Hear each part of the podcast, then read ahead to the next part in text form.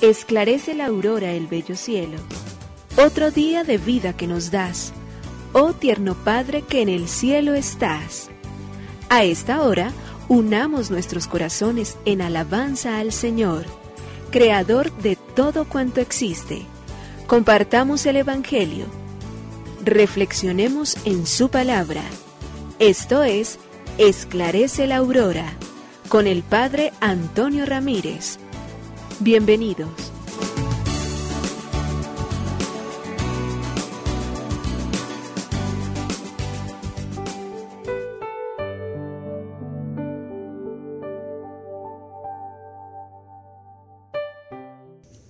Muy buenos días, hoy es domingo 18 de junio del año 2023.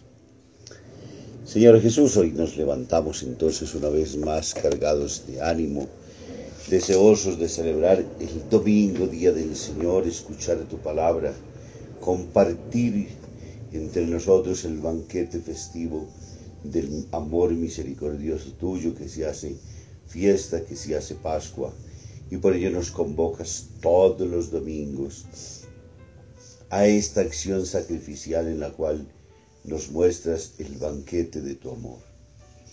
Y nos haces particularmente gustar de los dones que tú nos has servido, del banquete que tú has dejado para nosotros, de esta prenda e, para la vida eterna, porque cada vez que nos alimentamos de ella, nos estamos entonces de igual manera también preparando para que en la eternidad, si vivimos de acuerdo a aquello que tú pides en nuestras celebraciones, hacernos hermanos, construir el bien, hacer de la comunidad de creyentes una comunidad donde se ame, donde se respeta, donde los valores del Evangelio se impregnen en cada momento y circunstancia, entonces viviremos realmente de acuerdo a la luz de tu gracia. Por ello, Señor, hoy una vez más, reunidos como familia de creyentes, ojalá todos en familia, celebrando juntos, nos disponemos a decirle al Señor que reciba nuestro corazón, nuestra ofrenda,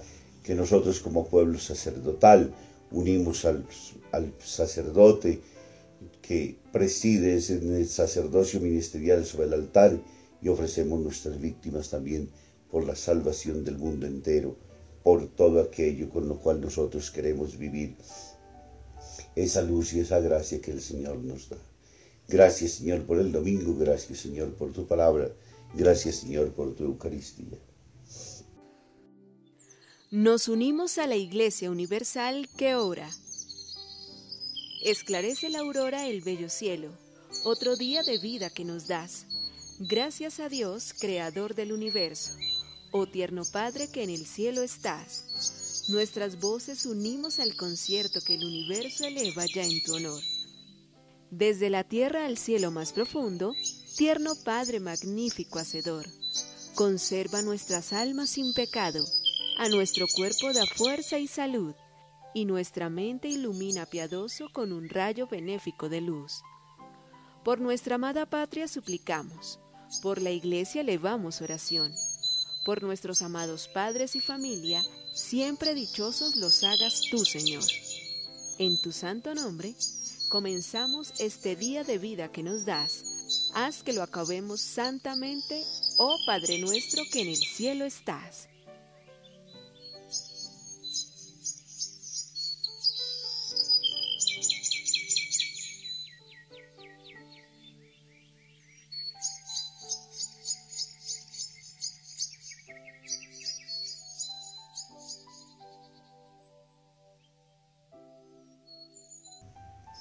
En el numeral 189 de Evangelium Gaudium, el Papa Francisco nos dice, la solidaridad es una reacción espontánea de quien reconoce la función social y la propiedad y el destino universal de los bienes como realidades anteriores a la propiedad privada. La posesión privada de los bienes se justifica para cuidarlos y acrecentarlos de manera que sirvan mejor al bien común por lo cual la solidaridad debe vivirse como la decisión de devolverle al pobre lo que le corresponde. Estas convicciones y hábitos de solidaridad, cuando se hacen carne, abren camino a otras transformaciones estructurales y las vuelven posibles. Un cambio en las estructuras sin generar nuevas convicciones y actitudes dará lugar a que esas mismas estructuras tarde o temprano se vuelvan corruptas, pesadas e ineficaces. Hasta aquí la invitación del Papa en este día para entender entonces en esta medida en que en el cual nos va hablando de los principios y de la necesidad solidaria de la cual están destinados particularmente los bienes, cómo entonces valora en la construcción desde el punto de vista de lo material, también como bienes necesarios y dentro de la estructura los bienes entonces también de la empresa privada. Pero que ellas den beneficios, obren y aporten al íntegro de la sociedad. Proclamación del Santo Evangelio según San Mateo. Gloria a ti, Señor. En aquel tiempo al ver Jesús a las muchedumbres se compadecía de ellas, porque estaban extenuadas y abandonadas como ovejas que no tienen pastor. Entonces dice a sus discípulos, la mies es abundante, pero los trabajadores son pocos. Rueguen pues al dueño de la mies que mande trabajadores a su mies. Llamó a los doce discípulos y les dio autoridad para expulsar espíritus inmundos y curar toda enfermedad y toda dolencia. Estos son los nombres de los doce apóstoles. El primero, Simón llamado Pedro, Andrés, su hermano, Santiago el de Zebedeo, Juan su hermano, Felipe y Bartolomé, Tomás y Mateo el publicano, Santiago el de Alfeo y Tadeo, Simón el de Caná, Judas Iscariote que lo entregó. A estos dos se los envió con estas instrucciones. No vayan a tierra de paganos ni entren en las ciudades de Samaria, sino que vayan a las ovejas descarriadas de Israel vayan y proclamen que ha llegado el reino de los cielos. Curen enfermos, resuciten muertos, limpian leprosos, arrojen demonios, gratis han recibido, den gratis. Palabra del Señor. Gloria a ti, Señor.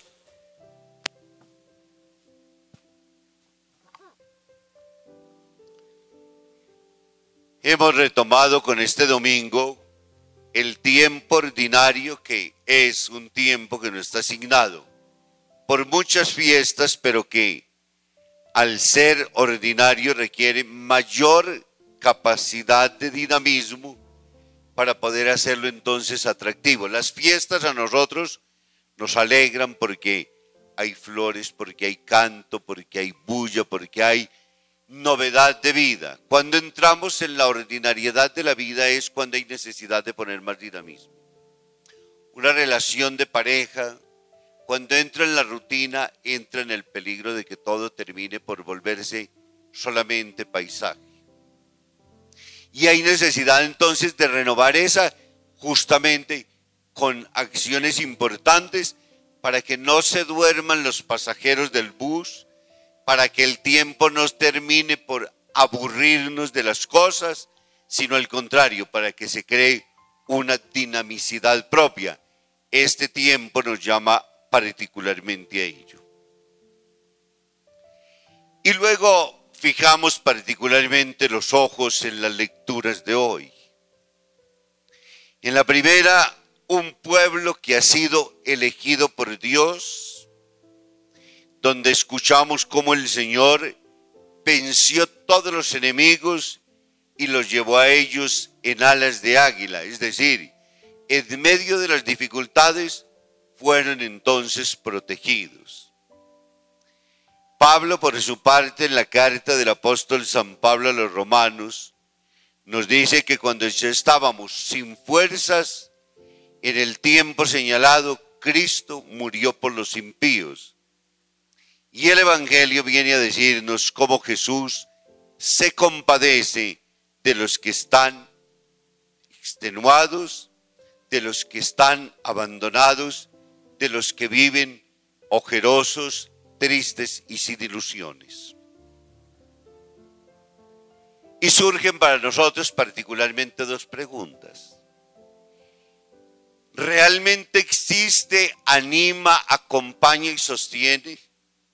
¿O es una invención que nosotros en el tiempo nos hemos hecho de Dios para tratar de suplir nuestras propias falencias y de sentir finalmente que alguien nos empuja, pero no existe, sino que nos lo imaginamos, lo soñamos y en medio de esas debilidades y flaquezas propias de la vida, entonces buscamos sustitutos, como muchos nos lo han dicho. Y la experiencia nos dice que el hombre es un ser, primero espiritual, necesita obligatoriamente siempre de Dios. En la vida hemos dicho que lo más terrible que tenemos es las utopías, que son los que están más allá de nosotros, que un día queremos alcanzar, pero que terminamos por encontrarnos con ella, que es imposible el amor verdadero, el mundo perfecto, el ser que camina conmigo sin ningún tipo de defectos, la presencia y el valor de lo que yo quiero, esas cosas que para nosotros son ideales, que son utópicas. Pero ¿qué haría también el mundo si no tuviéramos utopías? quedaríamos rendidos en el camino, nada tendría sentido, nada nos haría luchar, nada tendría finalmente metas, todo se volvería una rutina tan peligrosa que terminaría, terminaría por llevarnos a acabar con la existencia. Los sueños de los idealistas han llevado siempre a la sociedad al progreso. Si no hubiéramos tenido idealistas, seguramente estaríamos todavía hoy subidos en los copos de los árboles. Estaríamos caminando sobre las cuatro extremidades. No tendríamos ni siquiera el lenguaje. No superaríamos nosotros las realidades puramente materiales. No permitiríamos que nosotros hubieran ideales. Seríamos animales que vagaban por medio de la selva y estarían sencillamente esperando la hora de la comida y por último la hora de la muerte. Y las utopías son las que nos han ido sembrando sueños, fue las que nos mostraron las casas y comenzamos a construir y a coser ladrillos y a hacer bellos edificios. Y pudimos pensar que los podríamos mejorar y por ello hoy los arquitectos no se cansan de diseñar espacios maravillosos que cuando el ser humano se encuentra con ellos, de inmediato también tiene conexiones de manera especial frente a esos procesos de trascendencia. Viendo volar los pájaros, nos ideamos y soñamos, y hubo soñadores del tiempo como Leonardo, como Leonardo da Vinci, que con muchísimos años de anterioridad, sin haber conocido un aeroplano, nos enseñó a la posibilidad de acortar distancias y de viajar por el espacio a través de la construcción de los aviones. Soñadores que nos dijeron que era posible pensar en un mundo en paz y hemos encontrado hombres, como la persona de Jesús de Nazaret, pero a lo largo de la historia también muchos y muchas que nos han enseñado el valor maravilloso de poder pensar que a través de un hombre en la India como nos retaba y nos decía a no volver la violencia con violencia, o quizás como Demon Tutus hablando, o en Estados Unidos a través de tantos otros que nos han hecho pensar y, para hablar de Teresa de Calcuta, de tantos otros, nos han llevado a pensar y a idear una sociedad en paz. a través de, los otros y miles de inventos que la ciencia y la técnica nos ha ido ofreciendo, nos ha ido llevando continuamente a la posibilidad de soñar. Hace unos 30, 40 años, pensar en las telecomunicaciones hoy, no atadas a un cable donde teníamos que estar sentados para poder hablar un rato de tiempo, eran impensables. Hoy en cualquier parte del mundo podemos llegar. ¿Quién nos ha llevado hasta allí? Idealistas precisamente, soñadores, hombres que pensaron en que era posible realizarlo y lo estamos realizando. Y hay todavía otros hoy que siguen soñando en cosas nuevas. Mientras estamos aquí, hay muchos que en medio de los inventos están tirando hacia adelante siempre. Y la pregunta de ello es, ¿y todo esto para qué? ¿Para un ser humano que no tiene trascendencia o por el contrario? Porque sueña y piensa es porque hay un deseo de trascender el hombre y que no puede quedarse solamente en la materialidad, sino que es justamente el espíritu. Ese es el que da respuesta entonces a las preguntas que nos hacíamos inicialmente. Cuando el hombre piensa y dice, tengo un ser que lo primero que me inspira es al bien, pensar en Dios es pensar en la bondad.